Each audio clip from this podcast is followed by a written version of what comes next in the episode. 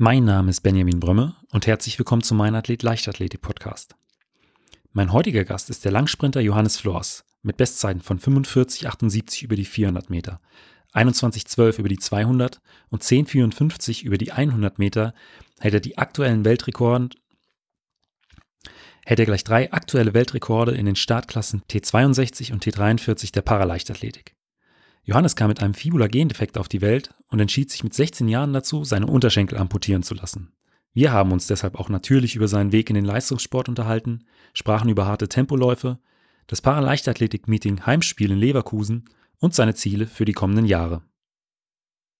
Mein erster internationaler Auftritt war 2015 bei äh, der Weltmeisterschaft in Doha. Und das war für mich natürlich was ganz Neues. Mit den Großen an den Start gehen. Ich kannte das nicht. Callroom war für mich auch relativ neu. Du musst wissen, die Saison war schon echt gut. Ich bin unter, ich bin knapp unter 50 gelaufen in der Saison. Das erste Mal auch als erster Deutscher und da haben wir uns gut gebettelt, David Beere und ich. Und dann ähm, 400 Meter gehe ich an den Start und baller so richtig los.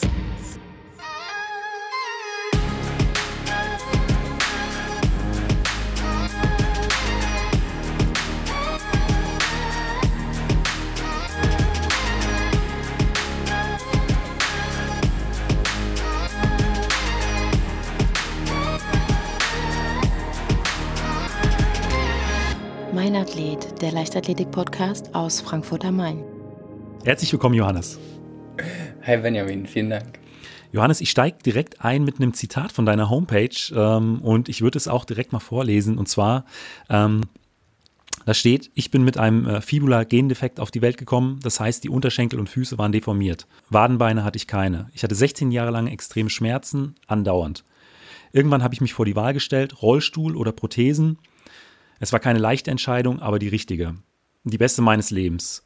Ähm, ja, Johannes, erzähl mir doch einfach mal von, von dieser Zeit und wie du dann schlussendlich zu dieser Entscheidung gekommen bist. Ja, also genau, das Zitat auf meiner Homepage ist natürlich so ein, ja, ein kleiner, eine ganz kleine Zusammenfassung von 16 Jahren meines Lebens, die das aber irgendwie so auf den Punkt bringen soll. Genau, was war? Ich habe von Geburt an einen Gendefekt gehabt, nennt sich dann Fibula-Aplasie.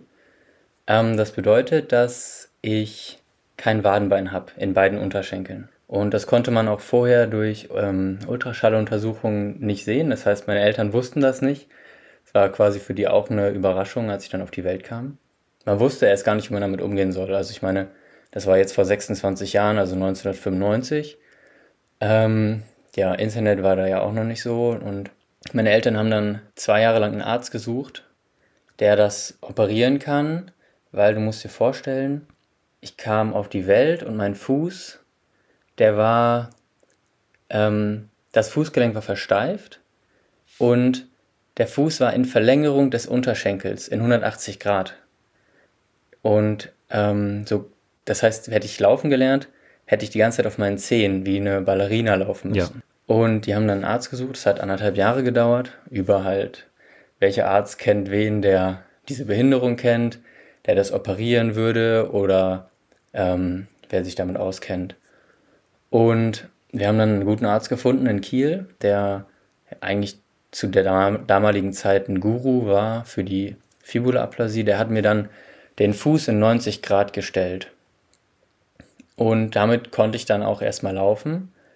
Ähm, es sah dann einfach so aus in den ersten 16 Jahren, dass mein Unterschenkel super dünn war, weil der ja wirklich nur das Schienbein hatte. Der ist aufgrund der Fehlbildung auch nicht komplett mitgewachsen. Ähm, also der war mit 16 dann nur 30 Zentimeter lang. Okay. Und der Fuß an sich war dann darunter geformt wie eine Banane. Also wirklich, muss man ehrlich sagen, ein komisches Bild. Ähm, hat sich dann auch ja, darin geäußert, dass ich immer der Kleinste war. Also ähm, gerade als die anderen dann ihre Wachstumsschübe bekommen haben, ähm, habe ich gemerkt, okay, ich wachse gar nicht mit oder mein, nur mein Oberkörper wächst mit. Und es war dann so, dass ich mit 16 1,60 Meter groß war, quasi ein Sitzriese, aber ja, ich bin aufgestanden und habe dann auf einmal zu allen hochgeguckt. Hm, mein Laufen sah komisch aus, weil ich ja wirklich so kurze Unterschenkel hatte und so ähm, deformierte und kurze Füße. Also ich hatte dann Schuhgröße 36, 37 und hatte diese wunderschönen äh, orthopädischen Maßschuhe mit Einlagen. ähm, und das hat aber alles gerade zu dem Zeitpunkt dann nicht mehr viel gebracht. Ähm, also ich konnte dann noch irgendwie einen Sportunterricht mitmachen, aber auch da, wenn es da nicht gerade irgendwie um Schwimmen ging, also Belastung, die eben nicht mal auf die Füße ging, sondern Brennball, Tennis, was man halt einfach so in der 9., 10. Klasse macht, ähm, dann habe ich super schnell Schmerzen bekommen. Mir war auch klar, ähm, Schulausflüge muss ich gar nicht mehr mitmachen, weil ich einfach auch diese Wege gar nicht gehen konnte. Und du weißt auch selbst, wie das ist mit 16 oder mit 15, 16. Man will nicht immer hintenher, man will auch den anderen Jungs zeigen, man kann genauso gut. Ja. Ähm, und das heißt, natürlich habe ich dann, bin ich dann auch viel über meine Schmerzgrenze hinweggegangen, aber ich habe dann selbst für mich realisiert, das ist jetzt ein Punkt, da kann ich nicht weiter. Und es war wirklich so ein Punkt, wo ich am Ende des Schultages froh war, wenn ich im Bus einen Sitzplatz hatte, an den Tag lang nichts mehr anstand und ich einfach meine Füße hochlegen konnte. Und ähm, ich habe mich dann auch mit meinen Eltern zusammengesetzt. Ähm, wir sind wieder zu meinem Arzt gefahren nach Kiel, ja, der mich dann vor 16 Jahren oder vor 14, 15 Jahren operiert hat. Haben uns nochmal zusammengesetzt und geguckt, was für Optionen haben wir jetzt noch. Und er meinte ganz klar, ähm, du kannst so weitermachen, aber du wirst nicht weniger Schmerzen bekommen. Ähm, und du wirst wahrscheinlich einen Rollstuhl brauchen, sei es nur für lange Strecken, also ein Rollstuhl unterstützt das Leben. Aber mir war klar, das wäre für mich noch ein weiterer Rückschritt, weil ich mit einem Rollstuhl noch weniger mobil wäre, noch weniger fähig wäre, mit meinen gleichaltrigen Leuten mitzuhalten. Und die Amputation wäre natürlich ein sehr drastischer Schritt gewesen. Aber ich habe so ein Grundvertrauen in meinen Arzt gehabt, dass es für mich, für mich war klar, wenn der sagt, das wird gut, dann wird das gut, dann klappt das. Und der hat es auch ähm, ja, mental echt klug gemacht. Der hat dann, wir waren da im Januar und er hat gesagt, okay, wir machen jetzt einen Termin in einem halben Jahr und du kommst und dann operieren wir. Und du kannst immer absagen. Aber ich nehme dir die Hürde, dass du nochmal zusagen musst. Und das war einfach richtig gut, weil ich hatte ein halbes Jahr Zeit, mir die ganze Idee, den Gedanken, ich lasse mir meine Füße amputieren, mit dem Hinblick, Prothesen zu tragen, keine ja. Schmerzen mehr zu haben. Ich hatte ein halbes Jahr Zeit, mir diesen Gedanken durch den Kopf gehen zu lassen, aber ich musste nicht mehr die Hürde überwinden, zuzusagen. Ja. Und das hat das hat's für mich richtig in Anführungszeichen einfach gemacht. Das war natürlich nach wie vor eine super große Entscheidung für mich, aber auch unabhängig von dem, wo ich jetzt stehe, danach direkt die beste Entscheidung, die ich hätte treffen können, weil ähm, ich habe danach eine komplett schmerzfreie Schulzeit gehabt. Und das, für, für mich hört sich jetzt auch so an, dass es ja äh, da nicht nur um körperliche Schmerzen ging, sondern auch äh, ein Stück weit um Frustration. Das, äh, du hast gesagt, äh, äh, man will auch mal den anderen Jungs zeigen, äh, ja, so, weiß nicht, wer der Schnellste ist äh, und so und äh, nicht immer hinterher sein und dass es ein Stück weit dann eben auch, ja, neben den, den körperlichen Schmerzen auch so ein Punkt war, weshalb du gesagt hast oder äh, vielleicht so zu der Entscheidung gekommen bist, ich, ich mache das jetzt. Kann das sein?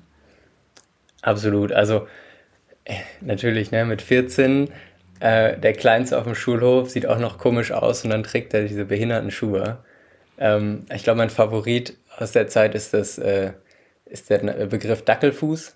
Okay. Ja. Ähm, mittlerweile kann ich natürlich drüber lachen, aber damals hat er halt richtig gesessen, weil das so eine Widerspiegelung war, wie sieht das überhaupt von außen aus, wie ich ja. laufe und das will man nicht hören. Man will auch nicht sich negativ von den anderen abheben. Ähm, also klar, also Hänseleien waren natürlich auch am Start. Ich hatte zum Glück wirklich meine enge Freundesgruppe, die immer hinter mir standen, ähm, die auch diesen ganzen Prozess äh, mitgemacht haben von ich komme quasi mit 1,60 und ohne Füße aus dem Krankenhaus raus und kriege dann Prothesen und bin auf einmal 1,80 groß. Ja. Ähm, und das war für die nie ein Unterschied. Also ich bin immer noch der gleiche Idiot. und ähm, deswegen, äh, ja, die Guten bleiben einfach. Ja. Und das hat mir das einfach gezeigt. Was, was auch noch so ein richtig guter Punkt war, einfach, die, ich war 1,60 groß und ich bin jetzt 1,80 groß. Was, das ist natürlich nur der normale Durchschnitt, aber ich kann mich mit den meisten Leuten auf Augenhöhe unterhalten. Ähm, und für mich war das gerade mit 16 so ein richtig guter Ego-Boost. Ja, das kann ich mir gut vorstellen. Und äh, du hast jetzt, wir haben jetzt schon so ein Stück weit äh, darüber gesprochen. Ähm, wie war es denn dann äh, tatsächlich äh, für dich nach der OP, als du ähm, dann deine ersten Prothesen bekommen hast? Das liegt zeitlich ein bisschen auseinander, aber ich würde gerne darauf zurückkommen, wie ja. war es direkt nach der OP? Ja. Und zwar, natürlich war ich voll mit Drogen, äh, also darf man nicht sagen, aber äh, mit Schmerzmitteln und Betäubung und ähm, aber ich erinnere mich wirklich nach wie vor dran und äh, dieses Jahr ist zehnjähriges Jubiläum am 7.7. Also ich erinnere mich wirklich noch daran, wie es vor zehn Jahren war. Ich bin aufgewacht und ähm, dieser, dieser Hügel, der, die, den die Füße bilden normalerweise in der Bettdecke, der war weg. Also mein, die Bettdecke war halt ganz glatt. Ja. Und für mich war das ein richtiger Erfüllungsmoment. Weil ich wusste, dieses Körperteil, was mir 16 Jahre lang Schmerzen bereitet hat, das ist weg. Und jetzt geht's richtig los. Deswegen verbinde ich mit der OP auch nur Gutes, weil das mein erster Gedanke war. Und dann, ich habe ähm, mir relativ lange Zeit gelassen, das ist unüblich, aber ich habe dann ein Jahr später erst meine Prothesen bekommen, um die Wunden abheilen zu lassen, um auch ähm, immer in, gut in die Schule zu kommen, weil meine Schule war nicht behindertengerecht. Bin dann immer mit unter AMG-Stützen in den dritten Stock und wieder runter und okay. ähm, ein Jahr lang war aber auch eine geile Erfahrung und hat, mir, hat meinen Trizeps echt nicht schlecht Ja, getan. das kann ich mir vorstellen. und dann das erste Mal Prothesen zu bekommen, war einfach geil. Also ich war ja nie unfit und auch relativ jung und ich konnte die anziehen und wirklich gehen. Und ich habe einfach nochmal neu laufen gelernt und nochmal neu gehen, aber auf einer viel normaleren Art für mich, viel weniger behinderten Art. Ich erinnere mich nicht an die ersten Schritte, aber ich erinnere mich daran, dass es einfach ein unglaublich motivierendes Gefühl war, zu wissen, okay, die Zeit mit Schmerzen, die Zeit mit, wo ich allen, äh, zu allen hochgucken muss, die ist jetzt vorbei. Und ähm, ja, seitdem ist es irgendwie nur noch bergauf gegangen. Also es war wirklich so ein äh, Befreiung, Befreiungsschlag. Absolut. An. Also du musst dir vorstellen, ich bin wirklich mit Krücken ins Sanitätshaus rein und zwei Stunden später mit den Krücken quasi in der Hand, aber auf zwei Füßen, ja. auf zwei Prothesen wieder rausgegangen. So, einfach geil. Ich glaube, das wäre ein cooles Bild gewesen. aber bist du dann auch äh, sofort mit dem Gedanken irgendwie ja aus dem, aus dem äh, Geschäft herausgegangen, äh, jetzt gehe ich zur, zur Paraleichtathletik oder ähm, hat, war das dann sowas, was sich dann über die Zeit tatsächlich entwickelt hat oder hat dich dann auch jemand irgendwie darauf angesprochen? Ähm, da liegt tatsächlich noch ein bisschen zwischen. Also die ähm, Prothesen habe ich dann 2012 bekommen. Ich habe für mich aber damals schon gesagt, ich will unbedingt Sportabitur machen. Weil ich mir selbst zeigen will, dass es mit Prothesen geht aber ich will auch den anderen zeigen, ähm, nur weil ich Prothesen habe, heißt das nicht, dass ich nicht auch mit euch Sport machen kann. Und das heißt aber auch, mein ganzer Sport-LK hat diesen Prozess, die ersten Schritte, Sportunterricht mit Prothesen, alles mitgemacht. Und das war auch, ähm, ich glaube, da haben wir alle richtig viel gelernt. Und ähm, ich spule ein bisschen vor. Wir haben dann für dieses Sportabitur auch ein Triathlon machen müssen. Und ähm, ich habe dann erst auch mit meinen normalen Alltagsprothesen da für das Laufen trainiert. Super schwer. Ich glaube, ich, nach zwei Kilometern war ich durch und die auch in einem Fünfer-Pace oder fünfeinhalb. Aber das ist schon ordentlich. Ja, genau. Wenn du es jetzt so mit jetzigen Zeiten vergleichst, lächelst du so ein bisschen drüber, aber na klar, ne? Und dann auch noch mit, ähm, ja, mit, mit normalen Alltagsfüßen, die ja wirklich nicht zum Laufen geeignet sind. Ähm, aber das war für mich so der, der Moment, wo der es losgetreten hat, ich möchte laufen ich möchte was tun, was ich noch nie in meinem Leben richtig gut konnte. Und dann hat mein Sanitätshaus mir die ersten Füße ausgeliehen. Man kann, es gibt einige Sportprothesen, die man vom Hersteller ausleihen kann. Die kannst du wirklich einfach drunter schrauben. Das sind zwei Schrauben lösen und ähm, wieder festziehen und dann hat man quasi Sportprothesen drunter. Okay. Und das hat, davon hat jemand ein Video gemacht und dieses Video ging dann in dieser Orthopädie-Techniker-Szene äh, relativ rum. Und der Geschäftsführer von meinem jetzigen Verein, also aus Leverkusen, der hat dieses Video gesehen, weil er natürlich auch immer auf der Suche nach Nachwuchs ist. Und er ähm, hat sich gedacht, wow, das sieht äh, gar nicht so schlecht aus. Den schreibe ich mal an und den lade ich mal zu einem Probetraining ein. Und dann ähm, ist das genau diesen Weg gegangen. Also ich bin mal nach Leverkusen gekommen, habe ein Training mitgemacht dann auch wieder auf ähm, Alltagsprothesen, weil ich die Leihfüße abgeben musste. Aber die, ja, die, die Jungs hier hatten irgendwie Vertrauen in mich und meinten, okay, wer, ähm, mach du dein Abi fertig, wir besorgen dir Sportfedern. Ähm, wenn dein Sanitätshaus das hinbekommt, dir die Prothesen zu bauen, dann ähm, geben wir dir die, sponsoren dir quasi das erste Paar und ähm, du fängst in Braunschweig schon mal an zu trainieren. Also ich hab, war dann gerade in Braunschweig zu der Zeit ja. für mein Abitur und kommst dann einfach nach dem Abitur her. Und äh, warst du dann äh, damals in Leverkusen äh, auch schon direkt auf äh, in Richtung Sprint? Weil ich sag mal, davor, dir ist bei dem, bei dem Triathlon klar geworden, ähm, du möchtest, äh, du möchtest im Laufen gut werden. Beim Triathlon sind es ja dann eher dann doch die, die längeren Strecken als, äh, als, als im Sprint. Ähm, war das dann nochmal was anderes, als du dann in Leverkusen auf der Bahn warst und gemerkt hast, hey, dieses, dieses Sprinten ist ja äh, nochmal was anderes wie, wie, wie das Ausdauerlaufen? Oder ähm, war das dann auch nochmal so ein Prozess? Ich glaube, für mich war eigentlich in dem Moment wichtig, da gibt es jemanden, der dir generell Laufen ermöglicht. Okay. Schnell laufen. Also was, was ich nie konnte. Er gibt mir die Möglichkeit, die 16 Jahre lang, die ich nicht schnell laufen konnte, nachzuholen. Und das war für mich so, glaube ich, eher der Gedanke, als dann noch zu differenzieren, ich möchte sprinten, ich möchte langlaufen. Okay. Und dann hat sich irgendwie herauskristallisiert, ähm, der Junge sollte 400 Meter machen. Und da habe ich dann ich habe halt einfach trainiert. Ähm, wie gesagt, ich habe einfach meinen Trainingsplan gefolgt, meiner Trainerin.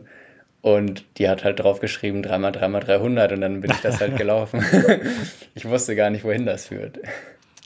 Adi hat er, es gab erst die Pläne, äh, die dich in Richtung 400 äh, Meter geführt haben, bevor offiziell feststand, dass du äh, dann über die Stadionrunde an den Start gehst? Oder wurde das schon kommuniziert? Also ich glaube, ich hatte da selbst wenig Mitspracherecht. Okay. Und dann, ähm, du hast gesagt, das war am Anfang, äh, warst du noch in, in Braunschweig, dort hast du dein Abitur gemacht. Hast du dort auch schon diese ersten Trainingseinheiten gemacht? Oder ist das dann erst äh, zustande gekommen, als du dann nach Leverkusen gewechselt bist? Nee, ich habe die, ähm, die ersten Sportprothesen habe ich dann Mitte 2013 bekommen. Und mein Abitur habe ich im August 2014 gemacht. Ja. Und in dieser Zeit habe ich dann in Braunschweig trainiert. Okay. Ähm, in einer ganz normalen Trainingsgruppe haben eine Trainerin gefunden, die ähm, Simone Hübner-Weber. Und die meinte, das ist auch so geil. Ähm, Kenne ich nicht, aber klar, der Junge soll rankommen. Cool. Und ja, und genauso muss es eigentlich auch sein. Ähm, und das war nie ein Problem. Super Trainingsgruppe, wir haben halt einfach direkt Läufe zusammen gemacht. Ich hatte natürlich ein, ein riesen Koordinationsdefizit. Aber sie hat dann auch Bock gehabt und sich die Zeit genommen, das mit mir halt auch aufzuarbeiten und den Grundstein zu legen. Und äh, nach, ähm, weiß ich nicht, wie vielen Monaten hast du dann tatsächlich dein, dein erstes Rennen? War das dann, weiß ich nicht, nach dem ersten Winter äh, Vorbereitung dann? Äh, oder ähm, hast du dann noch ein Stückchen länger trainiert? Ähm, mein allererstes Rennen hatte ich auch ohne Sportprothesen schon. Da bin ich über 100 Meter in 16 Sekunden gelaufen. Okay. und dann, ähm, äh, das war natürlich auch so ein, ein ja, mach dir das über Spaß, Wettkampf, ja. um zu gucken, wie ist das für mich. Und dann mit Sportprothesen, mein erstes Rennen war, glaube ich, eine 12,5. Also schon mal ein Sprung von äh, vier Sekunden. Genau, schon mal ein Sprung, aber auch wenn man das mit jetzt vergleicht, nochmal Weltenunterschied. Aber ich, ich glaube, ich glaube, ich habe dann ungefähr ein halbes Jahr später mit Sportprothesen dann den ersten Wettkampf gemacht. Kommt hin. Ja, und ich würde es, rückblickend würde ich es nicht laufen nennen, eher so ein Rumgeeier. Aber ähm, das war natürlich erstmal man, ein Grundstein und dann zu sehen, ich kann mich auch Mal zu Mal mit Trainingseinheit zu Trainingseinheit verbessern. Und äh, das war richtig cool.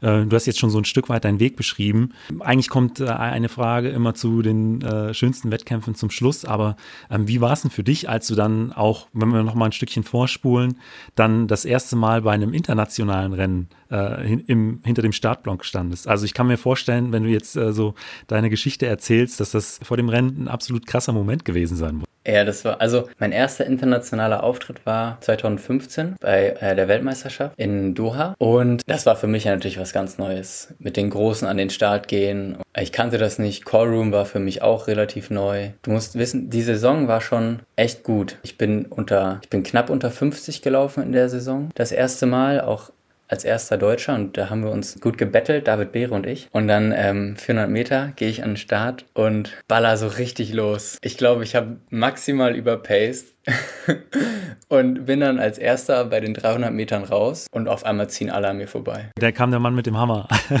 da kam der Mann mit dem Hammer. Das war so, es ist so hängen geblieben, als gleichzeitig mein, mein erster internationaler Auftritt, auch über meine Strecken und gleichzeitig als so die lehrreichste Aktion. Also, Aber ich kann sehr gut drüber lachen. Ähm, dann kommen wir jetzt mal äh, äh, so ein Stück weit zu deinem, zu deinem heutigen Training. Wie, wie sieht das denn momentan aus? Also äh, bei wem trainierst du heute und äh, trainierst du in der Gruppe oder trainierst du alleine? Ähm, genau, ich trainiere gerade bei Karl-Heinz Dürr ähm, bei mir in Leverkusen. Und äh, wir haben eine Trainingsgruppe aus ja, mehreren paralympischen Athleten. Ähm, Irmgard Benzusan, Leon Schäfer, ähm, David Beere sind dabei. Meistens trainieren wir auch zusammen, je nachdem, wie es sich auch ja, gerade ermöglicht mit den Zeiten. Ähm, zum Beispiel irgendwann arbeitet noch, das heißt, kann dann eher vormittags, früher, nachmittags relativ frei. Ähm, ich habe gerade mein Urlaubssemester, bin also da ähm, relativ flexibel, aber meistens machen wir die Läufe zusammen und sind dann eine gute kleine Gruppe. Und wie oft trainierst du dann so im Schnitt pro Woche? Mm, aktuell ähm, ist das knapp, ich glaube, neun bis zehn Mal die Woche. Ähm, Montag, Dienstag, Donnerstag zweimal, Mittwoch, äh, Freitag, Samstag einmal und dazwischen halt noch so Kleinigkeiten, die man vielleicht gar nicht als Einheit dazu zählt. Irgendwie nochmal Yoga hier, extra Stabi da. Ja. Ähm, Sachen, die nicht ins, die man nicht als Einheit zählt, aber die irgendwie trotzdem Zeit fressen und notwendig sind. Und ähm, du hast ja eben schon mal die 3x3x3 100 Meter angesprochen. Ähm, wo setzt ihr denn heute äh, die Schwerpunkte? Also ähm, kommst du dann eher über die, über die Schnelligkeit oder macht ihr da viel im, im Grundlagenbereich? Ähm, wie ist das bei dir? Ich mal, gut, jetzt nehmen wir das äh, in der Saison beziehungsweise kurz vor der Saison auf. Da sieht es nochmal ein bisschen anders aus als jetzt im, im Herbst oder äh, im, im, im Winter.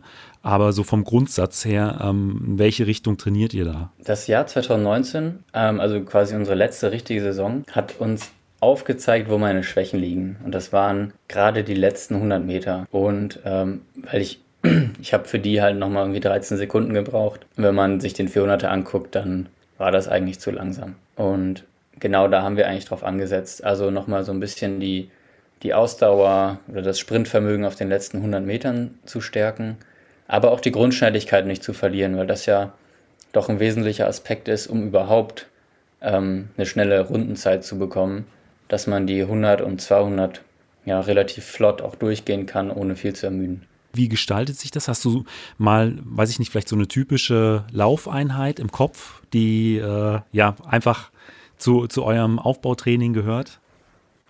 Ja, also so ein Klassiker war montags äh, 3x600 mit fünf Minuten Pause. Also jetzt natürlich auch nicht Max gelaufen, aber schon so, dass man sich nach dem dritten denkt, ähm, ein vierter müsste nicht sein. Okay. Und ähm, so ein typischer Tempolauf Samstag wäre dann gewesen dreimal 250, dreimal 350, äh, dreimal 300, also irgendwie sowas, ja. um dann einfach auch nicht über Distanz zu laufen, aber so ein bisschen ranzulaufen und die Laktatverträglichkeit zu erhöhen. Messt ihr dann auch Laktat? Also, oder ähm, spielt das dann im Training eher weniger eine Rolle? Mm, Im Training selbst messen wir kein Laktat, aber wir haben, ich glaube, drei bis viermal im Jahr machen wir so eine Laktatmessung mit unserem Institut in Köln. Und das machen wir schon über Jahre hinweg. Das heißt, wir haben da eine richtig gute Basis, können dann auch immer zurückschauen, ähm, zum Beispiel Saisonbeginn, Saisonbeginn 2019, wie waren die Laktatwerte da? Bei welchen Geschwindigkeiten hat sich welcher Laktatwert eingepegelt und können dann auch ähm, ja, auf die Saison schauen, wie ist der Ist-Wert jetzt. Ja. Ähm, vergleichen, hat sich was verschlechtert, hat sich was verbessert. Und dann auch gucken, warum. Also haben wir was im Training verändert? Ähm, bist du einfach nur gerade gut drauf? War es ein schlechter Tag? Fühlst du dich sonst gut? Genau und sowas. Aber im Training selbst ist das ähm, eigentlich nur über die Zeiten und über die Pause gesteuert.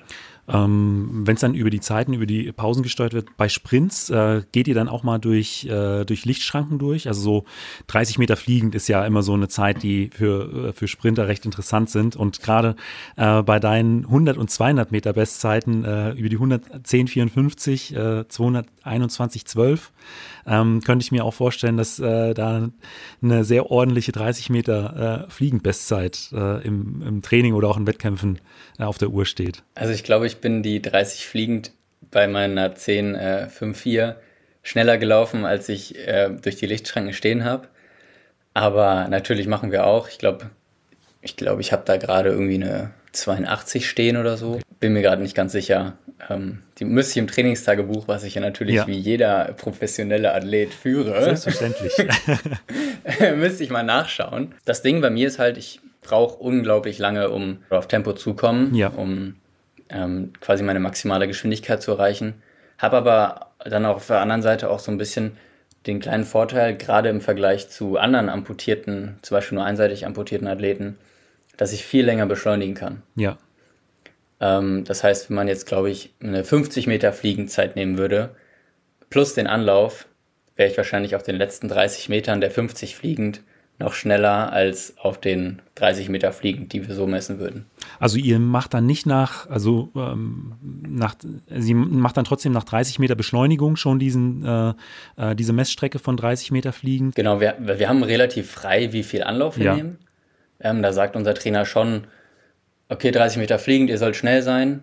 Ähm, aber ich bin jetzt auch mal so frech und sage, wenn wir 30 Meter fliegen machen, möchte ich nicht immer 120er laufen. also, also 80 Meter anlaufen, du weißt, was ich meine. Ja, ja. Ähm, ich nehme mir dann schon nur die 30 Meter, weil das gleichzeitig da auch eine Konstanz reinbringt. Also wenn ja. ich immer 30 Meter anlaufe, dann teste ich vielleicht in dem ersten Zehnerabschnitt der 30 fliegend auch so das Beschleunigungsvermögen mit dem Ziel, da schon super schnell reinzulaufen. Ja. Und auf der anderen Seite, wenn ich gerade vielleicht zum Höhepunkt der Saison merke, ich kann in den ersten Zehner schon richtig schnell reinlaufen, dann weiß ich einfach, ich bin fit. Ja. Ähm, und kommen darüber hinaus noch andere äh, technische äh, Hilfsmittel bei euch im, im, Training zum Einsatz, also Videokameras, äh, solche Geschichten? Mm, also ich muss ehrlich sagen, mein Trainer ist ja schon einer von der alten Schule. Ähm, das heißt, ich glaube, ja, die Lichtschrankenmessungen sind schon eins der höchsten technischen Dinge. Okay. Ansonsten ist es das Auge des Trainers. Genau, das Auge des Trainers ist aber auch sehr viel wert, muss ich ehrlich sagen. Also ja. Ähm, gerade von einem erfahrenen Trainer, der hat da nochmal, behaupte ich einfach mal, einen anderen Blick und der hat auch mein Vertrauen. Der weiß, wie ich laufe, der weiß auch, was er erreichen will. Wir machen sonst, das ist relativ wichtig, ähm, Startanalysen noch mit ähm, Schrittlängenvergleich und ja, ja, hier Lichtschranken und Videokamera. Aber das ist für uns auch nur wichtig, um einfach die Position zu haben, weil ich habe halt durch, durch fehlende Sprunggelenke einfach auch einen ganz anderen Start. Und den müssen wir natürlich optimieren, weil das natürlich gerade bei mir dann die schwächste Stelle ist. 400 Meter Training, da ist ja auch die Regeneration äh, wirklich entscheidend. Was machst du denn in dem Bereich? Ja, also klar, du hast recht. Mein Trainer ist nicht dafür bekannt, viel regenerative Zeit zu lassen. Nein, Spaß. Also wer das Training bei uns in Leverkusen kennt, der weiß, dass bei uns die 400 Meter kommen über Umfänge. Ja. Es ist einfach so, ähm, zum Saisonhöhepunkt hin werden die geringer, um natürlich auch die Regeneration zu erhöhen. Aber für mich hat sich einfach herausgestellt, dass Eisbad super viel bringt. Ähm, da bin ich wirklich, also eigentlich ein bis zweimal die Woche drin. Ähm, Lymphomat finde ich super. Hat sich bei mir auch als wirksam herausgestellt, weil ähm, ich kann ja sonst auch die Muskulatur im Stumpf gar nicht aktivieren durch äh, Fußmuskeltraining ja. oder so.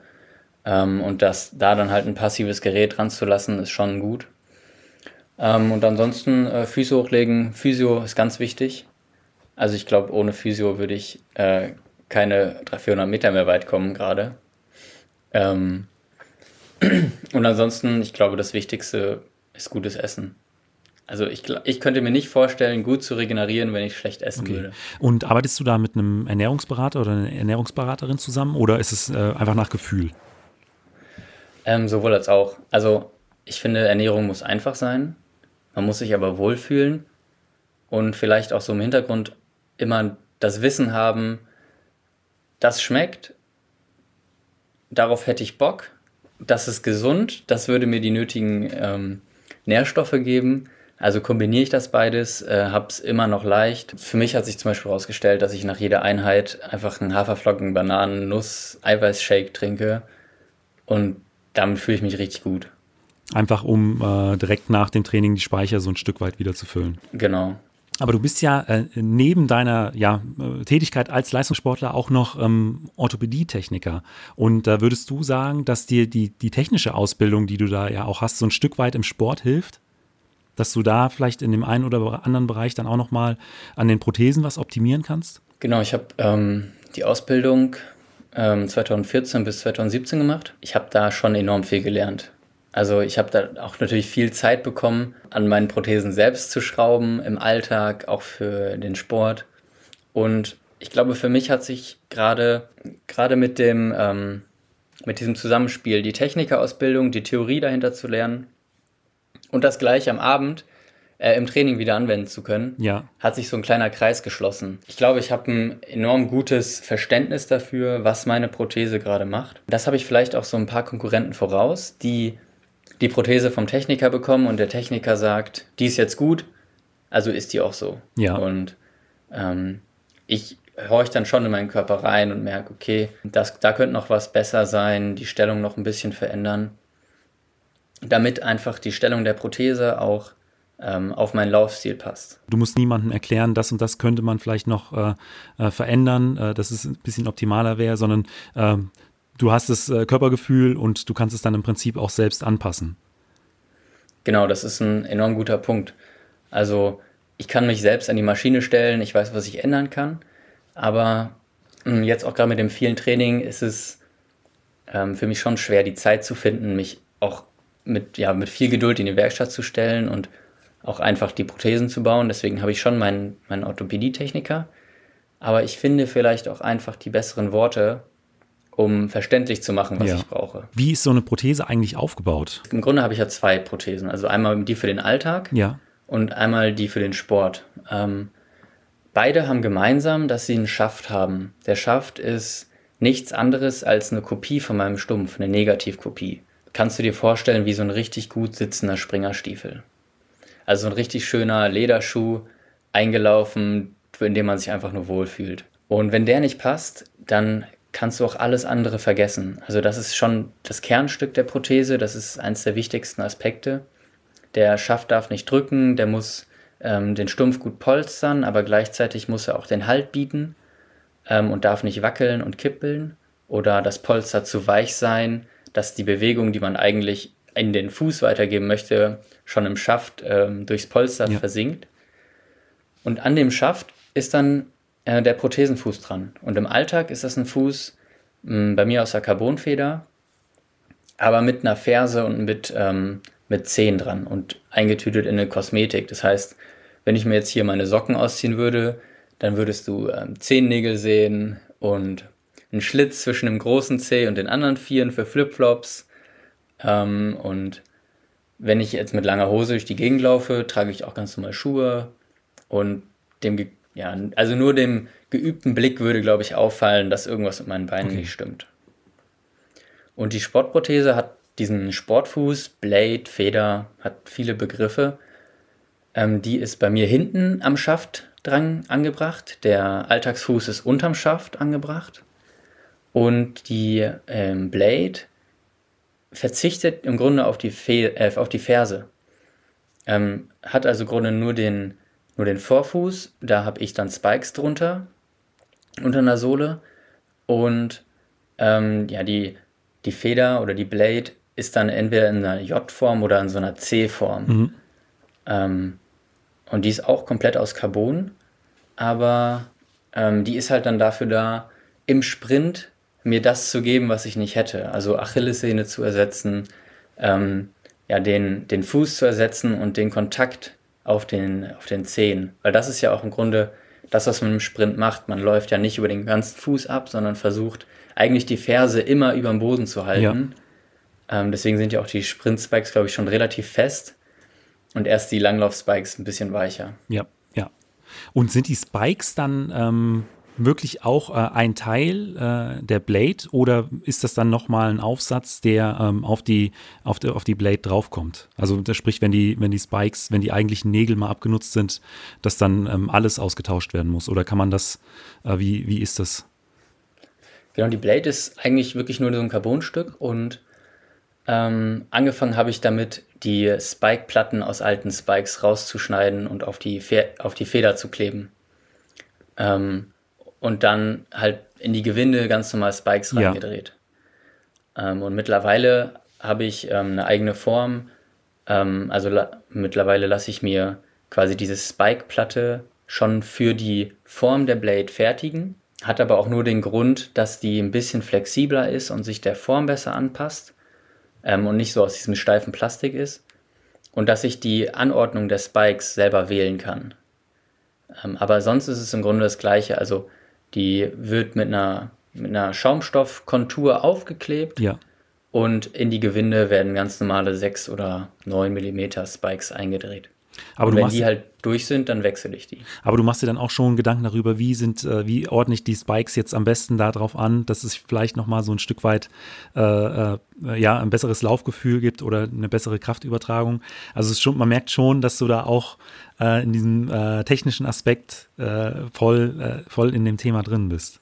Ja, also das sind, das sind Sachen, die, über die habe ich mir am Anfang auch nie Gedanken gemacht. Sondern ja, das kommt mit der Zeit. Man sieht Zeitlupenaufnahmen, ähm, man mal bricht ein Spike raus, weil irgendwie man verkantet und dann entsteht eine Sollbruchstelle oder man merkt, okay, die Spikes vorne sind richtig abgelaufen, aber die hinten gar nicht. Warum? Und was zum Beispiel für mich ganz wichtig ist, dass ich immer Grip habe, egal wie ich mit der Prothese aufkomme.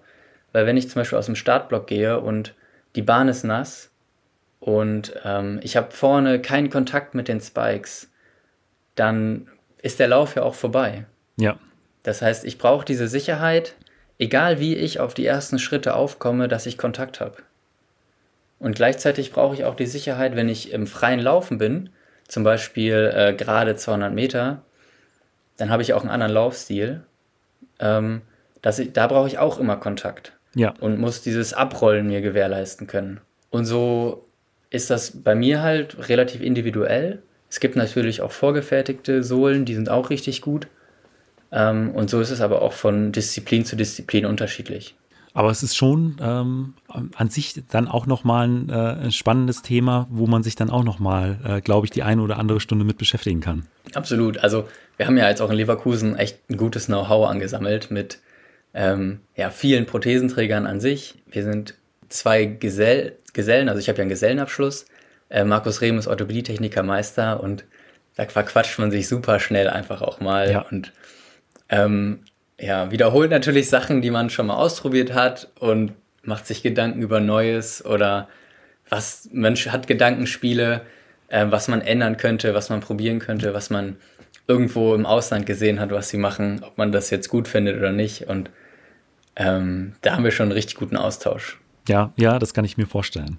Und äh, dann vor allen Dingen ist, glaube ich, auch äh, dann nochmal ein Stück weit, äh, ja, gerade wahrscheinlich dann auch bei den Einstiegswettkämpfen, den ersten äh, in der Saison, wo man äh, solche äh, Sachen dann äh, auch nochmal testet. Also ich könnte mir vorstellen, dass sowas dann in einem äh, WM-Finale ja nicht das erste Mal ausprobiert wird. Nee, absolut. Also sollte nicht passieren. Ich glaube, keiner fängt auf einmal an, im wichtigsten Wettkampf der Saison ein neues Trainingsgerät auszuprobieren. Probieren wir mal was ganz anderes. komm, jetzt äh, laufen wir mal rückwärts.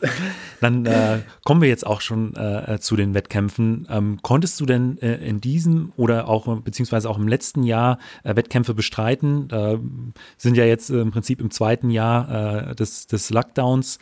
Ähm, wie sah das denn da insgesamt in der Paraleicht, Paraleichtathletik aus? Ähm, genau, 2020 war für uns eigentlich alles gestrichen. Wir im März kamen wir gerade aus dem Trainingslager zurück, beziehungsweise wurden dann zurückgeholt, als es hieß, es gibt jetzt ein Virus. Ähm, war auch eh eine ganz komische Situation, um ehrlich zu sein. Und ich meine, so im Juli, August fing es dann ja an mit, okay, wir machen trotzdem ein paar Wettkämpfe. Ähm, und genau das war die Zeit, wo ich dann mit Corona selbst im Bett lag. Okay. Ähm, Habe da also die ersten paar verpasst und dann mh, damit auch schon viel zu tun gehabt, um ehrlich zu sein. Also lange Schlappgefühl, lange das Gefühl gehabt, ich bin irgendwie in der Atemmuskulatur schon eingeschränkt. Weil mein Trainer wollte aber trotzdem irgendwie unbedingt Wettkämpfe machen ähm, und hat mich dann noch zu zwei hingeschickt, was ich glaube im Nachhinein auch echt gut war. Also ich bin trotzdem noch irgendwie immer unter elf gelaufen äh, und das war schon gut für mich, einfach zu wissen, trotz diesem unbekannten Virus, unbekannte Infektion, du kannst noch schnell laufen. Und ähm, aber nichtsdestotrotz war es irgendwie eine Saison für die Cuts, also nicht, nicht richtig trainieren können und ähm, immer in dieser Waage zu stehen, was ist das jetzt eigentlich? Finden die Spiele statt? Äh, wofür trainieren wir jetzt überhaupt? Ähm, war schon sehr merkwürdig. Ja, weil und ich sag mal gerade als leicht äh, als Leistungssportler, man trainiert ja immer auf feste Ziele hin, die im Prinzip schon spätestens ein Jahr im Vorfeld äh, im, äh, Terminkalender angekreuzt sind. Äh, und wenn dann lange gar nichts äh, mehr da steht, beziehungsweise eigentlich die Unsicherheit da ist, findet es überhaupt statt, äh, könnte ich mir vorstellen, oder so ging es ja vielen, dass da auch die Motivation auch immer mal so ein Stück weit drunter, drunter leidet. Absolut. Also gerade irgendwie selbst im Bett zu liegen und nicht zu wissen, was passiert gerade in meinem Körper, ja. war schon echt ähm, viel zu knabbern. Muss ich, also ist einfach so und ich glaube, das wird den meisten Athleten so geben, die sich äh, gehen, die sich infiziert haben. Ähm, aber ich bin echt zuversichtlich. Also es ist jetzt bei mir auch schon fast ein Jahr her und ich konnte richtig gut trainieren, äh, die Trainingswerte stimmen. Ähm, ich fühle mich auch echt fit. Also von ich würde jetzt nicht sagen, ich habe irgendwie noch Nachwirkungen, da die Zeit ist vorbei. Ähm, und die ersten Wettkämpfe sind ja auch schon losgegangen. Ähm, und wenn man auch mal so ein bisschen die Leichtathletikwelt verfolgt, es gibt viele internationale Meetings, auch ähm, bei uns in der Paraleicht äh, Paraleichtathletik. Äh, wir waren vor zwei Wochen in der Schweiz, da habe ich meinen Saisoneinstieg, äh, meinen internationalen Saisoneinstieg gehabt. Wir waren eine Woche davor bei uns in Leverkusen auf dem Trainingswettkampf. Genau, also es geht jetzt schon los ähm, auch mit guten Wettkämpfen hochkarätig, äh, mit schnellen, schnellen Leuten dabei und, und das zieht sich jetzt hoffentlich noch die nächsten Wochen so hin. Und dann gibt es nochmal einen Aufbau äh, mit Hinblick auf Tokio. Äh, nur das Wetter muss so langsam ein Stückchen be äh, besser werden. Also wenn ich gerade so aus dem Fenster gucke, ist es ja relativ zuversichtlich, aber ähm, die letzten Wochen können auch die letzten Wochen bleiben. Ja, das muss absolut. ich nicht wiederholen. Und äh, dann im Hinblick auf äh, Tokio 21, was sind so grob da deine Ziele für dieses Jahr? Ja, ich ähm, bin mal ganz bescheiden ähm, und sage, ich will gewinnen. Also ich will, äh, aus, aus ähm, lass mich das erklären. Und zwar in Rio, Rio waren meine ersten Paralympischen Spiele. Und wir hatten den Staffel, wir haben Staffel gewonnen, viermal 100 Meter grandios. Ähm, durch, als Zweite durchs Ziel, die Amerikaner wurden aufgrund von einem Wechselfehler disqualifiziert. Ähm, und wie das so ist, paralympische Goldmedaille, man feiert. Also man springt im Stadion und umarmt sich und ruft. Und bei diesem Sprung habe ich mir das Knie verdreht und den Innenmeniskus angehauen. Und dann, das war, mittlerweile kann ich schon ein bisschen drüber lachen, ähm, schon ein scheiß Moment, äh, weil ich danach nicht mehr über die 400 Meter an den Start gehen konnte. Das heißt, ich konnte eigentlich gar nicht mehr über meine Disziplin an den Start gehen. Und im Grunde kann ich dieses Jahr mein 400 Meter Debüt bei den Paralympischen Spielen geben. Und deswegen ist das für mich was richtig Besonderes. Ähm, aber auch, weil ich an die Leistungen aus 2019 anknüpfen will. Ähm, ich glaube, das ist so Ziel von jedem Athlet, natürlich gewinnen, aber auch an den eigenen Leistungen schrauben. Und für mich ist noch so eine Marke die Bestzeit von Oscar Pistorius. Der ist eine 45.07 gelaufen ähm, als inoffizieller Weltrekord, weil das kein offizielles Rennen war. Ja. Aber das ist für mich so eine Marke, die will ich noch laufen. Und ich glaube, das ist machbar. Ähm, und natürlich am schönsten ähm, kombiniert im, mit dem Paralympischen Stadion. Äh, und bei der 4507, äh, da ist ja dann auch die 4499 nicht mehr weit. Da könnte ich mir vorstellen, dass das im Hintergrund auch so ein Stück weit äh, mit. Ich glaube, mit das würde viel Druck aufbauen. Absolut. Also wer träumt nicht von solchen Zeiten? Ähm, aber äh, zu der äh, Verletzung nach äh, dem, dem, Sieg äh, mit, der, mit der Firma 100, ich habe äh, vor einer Weile gelesen, dass ich glaube 10% aller Verletzungen im Fußball äh, nach einem Tor entstehen beim, beim Torjubel tatsächlich, auch durch, durch Springen und sowas. Also es ist gar nicht so, so unüblich, dass sowas dann nach einem Sieg oder nach einem Tor tatsächlich passiert. Ja, ähm, man lernt draus, sagen wir es mal so. Also ich glaube, ich bin danach nie wieder über die Ziellinie und bin vor Freude umhergesprungen. Dann äh, für wirklich das letzte Rennen der Meisterschaft aufheben. Ja, genau. Eine Frage, die ich äh, allen äh, Sprinterinnen und Sprintern äh, im, im, Podcast immer stelle, ist, wie stellst du eigentlich deinen Startblock ein? Also äh, bin, hast du immer ein Maßband mit dabei, wo äh, das auf den Millimeter genau markiert ist? Hast du, manche haben auch eine, eine Schnur äh, immer dabei, wo zwei Knoten drin sind. Andere messen es äh, mit den Händen oder mit den Füßen aus. Wie ist es bei dir? Oder stellst du es so grob ein und machst dir darüber gar nicht so viele Gedanken? ähm, ich kenne die Leute, die mit dem Maßband daneben einem sitzen und den Block ausmessen. Ähm, ich mache es echt simpel. Also ich habe ich hab ja dann im Wettkampf auch keine Füße zum Ausmessen. Und ich nehme einfach meine Hände. Ähm, ich lege diese durchgehenden Linien der Handinnenflächen immer übereinander aneinander. Ja. Ich hoffe, das äh, kann man sich dann vorstellen. Und dann zähle ich einfach ab, hier so und so viele Hände plus x Finger, ja. links und rechts und habe dann meine Einstellung drin. Und die ist dann, ich sag mal, auf 5 mm genau. Und ich glaube, die anderen 5 mm sind Tagesform. Also, wie fühle ich mich gerade? Ähm, Habe ich bei den Probestarts schon die Spannung im Block gespürt, als der ein bisschen weiter weg stand? Oder muss ich den näher dran stellen? Und äh, meistens klappt das dann relativ okay. gut.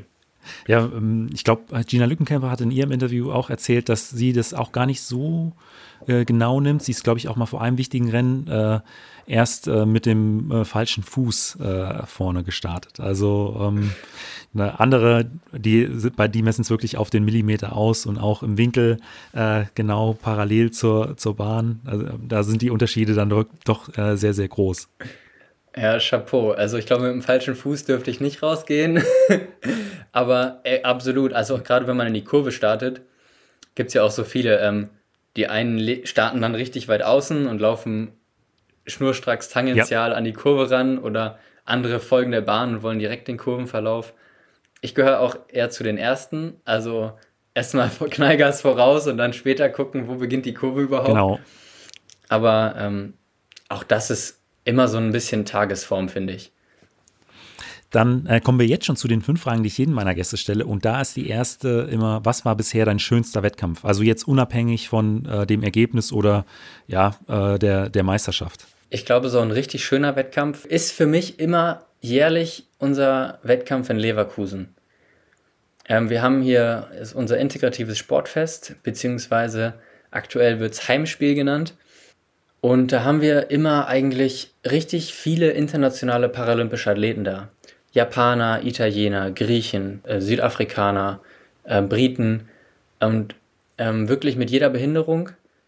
Und das ist ganz cool, weil es kommt so ein bisschen die paralympische Familie zusammen, außerhalb von einer Meisterschaft, außerhalb von einem Grand Prix-Wettkampf und alles an einem Tag. Wir haben auch gefühlt immer gutes Wetter und das ist für mich eigentlich immer noch so ein mitten Highlight jährlich, weil ja wir auf unserer Heimanlage auch mal Gastgeber sein können für alle anderen paralympischen Athleten. Wir haben auch wirklich Hochkaräter dabei, also ähm, zum Beispiel Richard Whitehead kommt eigentlich immer ähm, war lange Zeit Weltrekordhalter, Doppeloberschenkel amputiert, über 200 Meter. Ich glaube in äh, 23x. Aber stell, stell dir das mal vor, ohne ja. Knie ja. Äh, eine 23 laufen. Ähm, und ja, wir haben halt keine Hallensaison. Das ist das Ding. Ähm, also keine internationale. Und äh, wie du schon sagtest, ähm, wenn, dann sehen wir uns mal zu den großen Meisterschaften alle zusammen, aber da ist auch jeder in seinem Tunnel. Und dann so einen kleinen Wettkampf zu haben, der sich gut in auch die europäischen Wettkämpfe eingliedern lässt, aber in einem familiären Umfeld ist richtig cool. Und was auch, uns auch gut auszeichnet, ist, dass es eigentlich egal ist, wie schnell du läufst, weil du immer mit den Leuten, die gleich schnell sind, in einen Wettkampf gesteckt wirst. Ja. Das heißt, ähm, ich werde jetzt nicht nur mit äh, Prothesenträgern zusammenlaufen, sondern wenn auch andere olympische Athleten da sind und es von den Zeiten passt, dann sind wir in einem Lauf. Oder ähm, wenn ein Unterschenkelamputierter und ein Spastiker, also Entschuldigung, aber jemand mit einer Spastik, ähm, eine gleiche Zeit laufen, dann laufen die gegeneinander. Und das ist ja eigentlich auch das, was wir alle wollen. Wir wollen schnelle Läufe, damit wir sch selber schneller laufen können und uns gegenseitig so ein bisschen anstacheln, unabhängig von der Behinderung. Ist es das auch so ein Stück weit, was du dir insgesamt für die paralympische Leichtathletik wünschen würdest? Ich glaube, für die großen Wettkämpfe ist das nicht realisierbar, weil du ja für Medaillenwettbewerbe schon ähm, eine Vergleichbarkeit brauchst. Also ich möchte natürlich auch nur sagen, äh, ich habe jetzt gegen alle anderen in meiner Klasse gewonnen oder auch verloren. Wie soll nicht passieren, aber kann natürlich. Ähm, und aber es ist natürlich was, was ich mir generell für Wettkämpfe gerade in Deutschland wünsche, zu sagen, ey, ich kann vorne mitlaufen ähm, und ich will auch eigentlich nur diesen geilen Wettkampf haben. Ähm, das muss doch realisierbar sein. Und ich sag mal, ein Großteil der Wettkämpfe sind ja äh, Leichtathletik-Meetings und, und keine Meisterschaften. Äh, von daher äh, wäre das ja für äh, den absolut überwiegenden Teil der, äh, äh, der Wettkämpfe zu, ohne Probleme zu realisieren. Der Meinung bin ich auch. Also es ist natürlich, ich profitiere zum Beispiel in 100-Meter-Lauf, ich profitiere am Anfang enorm von allen olympischen Athleten, die erstmal weg sind. Weil ich im Start einen Nachteil habe. Ähm, und da muss ich damit klarkommen, dass ich erstmal fünf Meter hinterherlaufe. Aber auf der anderen Seite müssen die dann ab 50 Meter klarkommen, dass ich da hinten angetrampelt komme ähm, und auch einen coolen Kopf bewahren. Und ich glaube, das ist, wenn du noch schneller laufen willst und dich verbessern willst, auch eine super, eine richtig wichtige Eigenschaft, ja. hinten raus den kühlen Kopf zu bewahren. Und das wird dann natürlich auch gleichzeitig gefordert. Also ist das schon ein Win-Win, finde ich. Und wann findet eigentlich in diesem Jahr dann das äh, Heimspiel statt? Äh, unser Heimspiel ist am 25.06. Ähm, also wieder ein Freitag. Also wir sind irgendwie immer freitags unterwegs, äh, meistens nachmittags. Es hat sich auch so einfach ja, ergeben, dass die meisten Leute da zuschauen können. Ähm, ja, in diesem Jahr ist es natürlich mit Zuschauern leider schwer. Ähm, aber sonst war es immer ein gut besuchtes ähm, ja, Sportfest.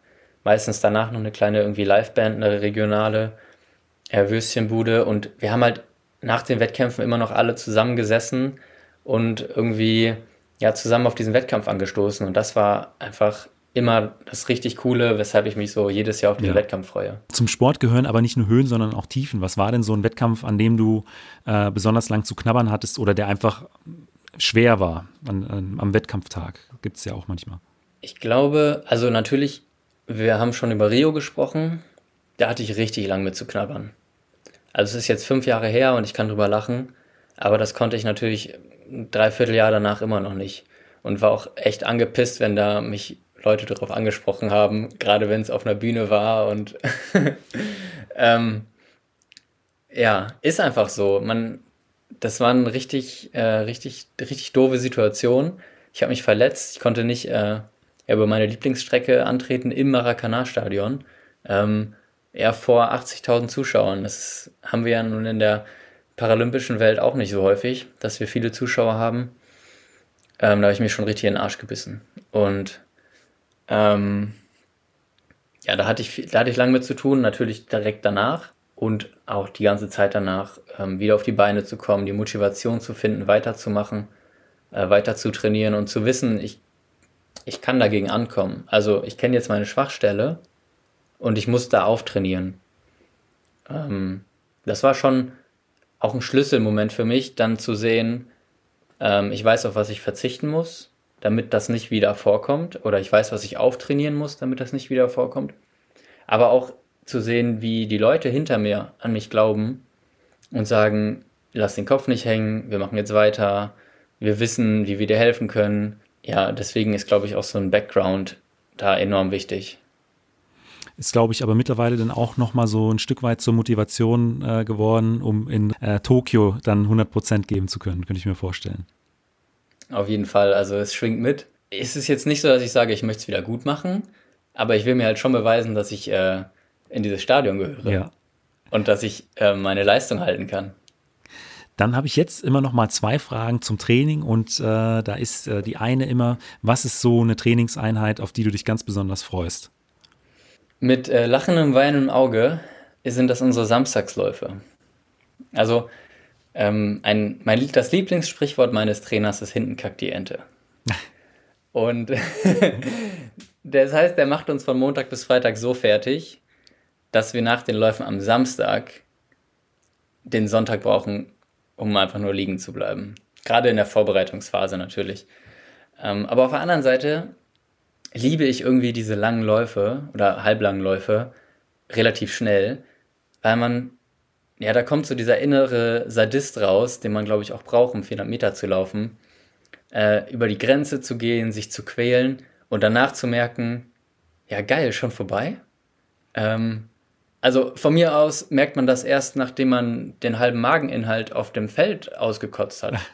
Aber ich finde, aber ich finde, es ist trotzdem immer noch so ein geiler Moment, dann zu wissen, okay, Programm geschafft, Haken hinter, Zeiten geschafft, Haken hinter. Wie geht's mir? Ich bin platt, sehr gut.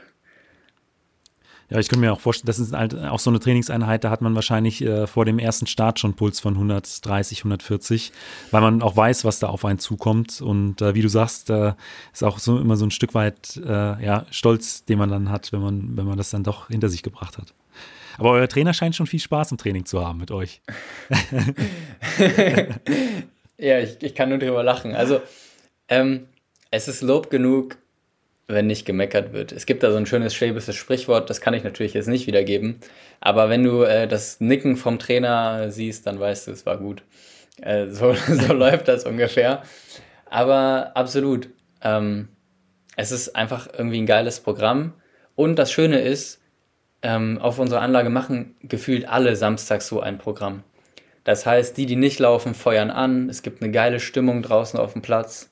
Ähm, es wird dann nochmal zugerufen, hey, jetzt hier gib nochmal Gas, komm, zieh nochmal an und dann, es ist dann auch nicht ruhig. Sowas braucht man, glaube ich, auch so ein Stück weit. Äh, ja, genau. Stück weit also anfeuern bei Läufen ist einfach der Hammer, das ist wichtig. Und äh, auf der anderen Seite, was sind so Trainingsinhalte, von denen du weißt, die sind wichtig äh, für die Leistungsentwicklung, aber du könntest jetzt persönlich komplett darauf verzichten? So eine Hass-Trainingseinheit? Ich glaube, das sind so unsere Sprünge. Und zwar, wir haben ähm, immer ein Sprungprogramm mit Alltagsprothesen. Und ohne Scheiß, ich hasse es. Jedes Mal, jede Woche. Aber ich weiß, dass es super wichtig ist. Und also wir machen dann Fußgelenkssprünge, äh, Kastensprünge, äh, vorwärts, rückwärts, seitwärts jetzt nicht.